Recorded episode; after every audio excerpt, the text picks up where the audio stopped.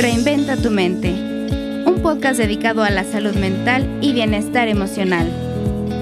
Aquí encontrarás temas de vanguardia en todas las áreas de la psicología de la mano de expertos que te ayudarán a expandir tu mente como especialista o como persona.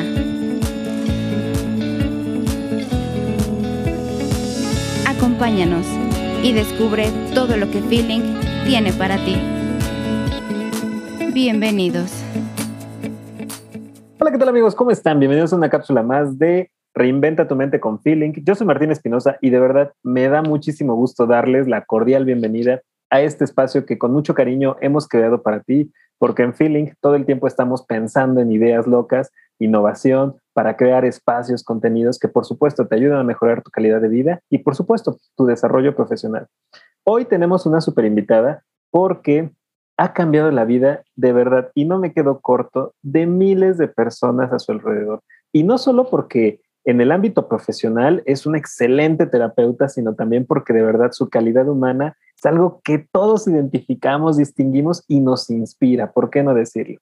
Así que si tú te estás tomando un café, estás en el trabajo, no te pierdas este programa, tómate un break y de verdad acompáñanos en estas sabias palabras de nuestra invitada de honor. Y nada más y nada menos que es la maestra Elizabeth Eng, que es maestra en psicología clínica, que, terapia familiar y de pareja por la UPAED.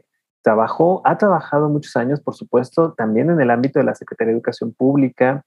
Es psicóloga especial con más de 30 años y, por supuesto, en toda esta trayectoria ha acompañado a familias, parejas, tiene una noción de la educación, ha colaborado con las principales universidades del país, no solo en su formación de posgrado, sino también en la formación de los especialistas, en esa madurez, en esa ética que todos, por supuesto, necesitamos a la hora de ejercer esta noble labor, pero por supuesto, también muy cuidadosa labor porque estamos trabajando con emociones, con sentimientos, con momentos importantísimos en la vida de las personas. Y podría hablar de una trayectoria impresionante de más de 35 años pero prefiero presentar a una maestra que nos ha inspirado a todos. Maestra, bienvenida, ¿cómo está? Bien, gracias. Muy contenta, Martín, de escucharte, de, de, este acogimiento, de este compartir contigo este espacio, de esta visión que tienes de mi persona y que no la hubiera logrado si no hubiera estado rodeada de colegas como tú, de familias, de parejas, de niños, que pues la sabiduría se va construyendo en la experiencia y la experiencia con estos grupos ha sido maravilloso. Es, es una bendición, yo creo. Es un compromiso también, ¿sí? Ser terapeuta, trabajar el área de la psicología clínica y educativa, y aquí estamos. No, hombre, el honor es totalmente nuestro, maestra. Y ahora que mencionaba justamente eh, familia, pareja, queremos aprovechar estos minutos para preguntarle en su opinión, ¿cuáles son los retos? ¿no? La pandemia nos cambió, todavía estamos tratando de adaptarnos a esto, asimilarlo, pero definitivamente un sector que ha resentido esto, no solo por las estadísticas, por los números, eh, ha sido la familia y la pareja. En su opinión como terapeuta, ¿cómo están las familias y las parejas afrontando esta situación? Eh, me parece primero agradecerte el espacio porque en la consulta privada y con colegas haciendo esta parte de ir acompañando la supervisión. Y lo que vemos en las noticias es que ese sistema llamado familia y ese mesosistema que es la pareja y los hijos, si los vamos visualizando, en estos momentos de pandemia están viviendo un reacomodo, un reajuste la situación de las fronteras se acortaron en el sentido de que se confinan esas fronteras a la casa, generando con ello el proceso de adaptación que muchas veces no ha sido tan fácil. ¿A qué nos estamos adaptando en las familias? A la convivencia. Y en esa convivencia a los diferentes eh, engranes porque no solo las familias están constituidas como lo ideal, mamá, papá e hijos, sino que también están abuelos, algunos tíos, primos viviendo por la economía, porque además la economía le ha pegado y cada resultado. En muchas situaciones un aspectos de conflictos para ese reajuste. Conflictos desde el uso de los espacios, de los tiempos, de la reorganización, de los límites, de las reglas, que los primeros meses se veía como algo que no va a durar mucho y en la medida que se ha ido alargando, han ido apareciendo tanto aspectos favorables como son mayor interacción y comunicación, pero también algunos no tan favorables como roces, como lucha de poder, de jerarquía, hasta la lucha por el asiento, ¿sí? A ese grado, por los horarios, por la, a qué horas me toca a mí la compu, y lo vemos en la tele. No, hombre, totalmente. Yo, yo creo que alguna vez escuchamos, bueno, no creo, alguna vez todos escuchamos que nuestra pareja o que las parejas se decían, oye, pues vamos a pasar más tiempo juntos, ¿no? Viene el confinamiento y boom, quienes tuvieron la suerte, porque también había que ser sinceros, ¿no? Muchas personas no tuvieron el privilegio de poder confinarse, ¿no? Porque había que salir a buscar el sustento, pero quienes sí lo hicieron era de, ¿y ahora qué hago con mi pareja 24/7? ¿No? Y, y, nunca imaginamos este cambio en la proximidad, en, en, los hábitos después de que estábamos acostumbrados a dos, tres horas, ¿no? En el mejor de los casos de vernos y platicar, ¡fum! La vida nos da una vuelta. Y en esa vuelta, Martini, lo que dice es la satisfacción de las necesidades que estaban previas a la pandemia, como quiero estar más tiempo contigo, como la satisfacción de las necesidades hasta biológicas, de la comida, los alimentos también tuvieron que moverse y adaptarse. Y por lo tanto, lo que dices es muy interesante, porque si antes tenía la necesidad de verte, ahora tengo la necesidad de no verte tanto. ¿sí? si antes necesitábamos tiempo para comer juntos, ahora hacemos tres, cuatro comidas juntos y no porque así está establecido lo rico de las tres comidas y las colaciones, sino porque en estas necesidades que Maslow nos decía, tanto biológicas como psicológicas, ese momento ya no se movió. Entonces tengo necesidades de alimentación, pero como todo el día. Tengo necesidades de acompañamiento, pero también de mis propios espacios. Tengo necesidades inclusive de sexualidad que no estoy satisfaciendo en tiempo y forma porque mis hábitos se movieron.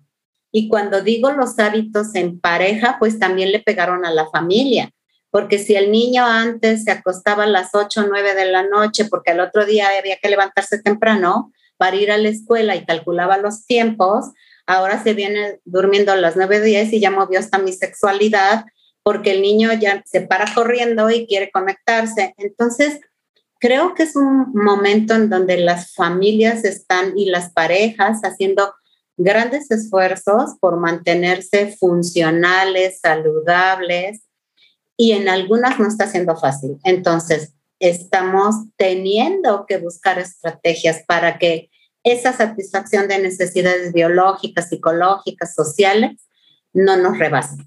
Totalmente. Y creo que ahí el, el feeling y el grupo de expertos y gente que está incluida del área de la salud emocional va teniendo que hacer también sus requerimientos creativos para ir acompañando todo este proceso. Definitivamente. Y pareciera que a veces, pues nuestro espacio, los hábitos, podemos pensar que no es algo tan importante, pero tan solo si revisamos el índice de divorcios y cómo se disparó a partir de, a partir de la pandemia, si nosotros revisamos la cantidad de familias que se estresaron, que sintieron frustración y que sabemos que es uno de los muchos elementos de la violencia intrafamiliar que también vimos entonces, ya no nos tomamos tan en serio esto. ¿Será acaso, maestra, que subestimamos también que somos seres de hábitos, que nos gustan los hábitos y hasta por ahí algún neuropsicólogo nos dirá, por supuesto, porque el cerebro es de hábitos, ¿no? Sí, sí. Y este colega que trabaja con esta área tan importante de que es el cerebro y que en cada familia y en cada pareja dicen los grandes, cada cabeza es un mundo, pues eh, eh, eh, la parte neurobioquímica juega porque en esos hábitos, en ese manejo de reglas, normas, espacio, pues se viene que a veces violentamente, porque no hemos logrado una comunicación asertiva, un manejo de emociones, un reconocimiento de ellas, un reeducarnos, nos lleve a esa adaptación tan sencilla. Entonces, efectivamente ha habido incremento de abusos, de violencia, de dificultades, porque como tú lo dices muy bien, mi hábito era tomarme un café a tal hora, mi hábito era dormirme a tal hora, mi cerebro estaba con estas estrategias y esta estructura y ahora me la movieron desde afuera, ¿no? Como en el video de quién movió mi queso, me movieron el queso y ahora tiene mi cerebro y el tuyo y el de nuestros hijos que hacer ajustes. Y cuando no se puede negociar, autorregularnos, conocer la emoción, compartirla, nos rebasa. Y lo más fácil es salir por, lo por esta parte pulsional, eh, eh, instintiva, impulsiva y llegamos a la violencia, desafortunadamente. Sí, así que se están dando muchas rupturas relacionales de pareja y familia. Yo quiero aprovecharla en este momento que tengo con usted y en su experiencia, ¿qué le podríamos decir a una persona que en este momento está con la en su mente, con el pensamiento, tal vez me quiero separar, ¿no? Tal vez ya estoy agotado, tal vez ya me siento muy estresado, no sé si fue la pandemia, no sé si es mi relación, pero estoy pensando en separarme. Es importante ayudarle a ver a esta persona que esa salida del túnel en el que se encuentra, en donde yo solo veo como visión de salida la separación, pues hay otras estrategias para poder hacerlo.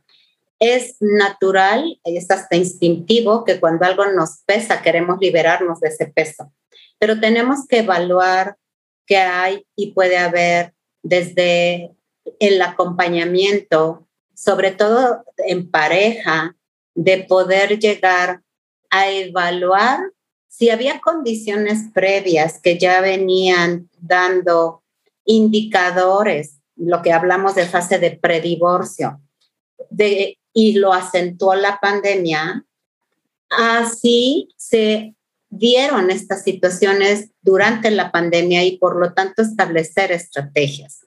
Porque, porque si no lo hacemos, entonces, esa salida de la separación puede que solo sea una mala salida, ¿sí? Y en vez de llegar a detener esa situación relacional que puede tener un reacomodo, un reajuste y crecer a partir de la crisis, diría Vilojano, se da como una salida inmediata de liberarme de un peso sin haber aprendido que esta pandemia acentuó o generó, pero puedo resolverlo.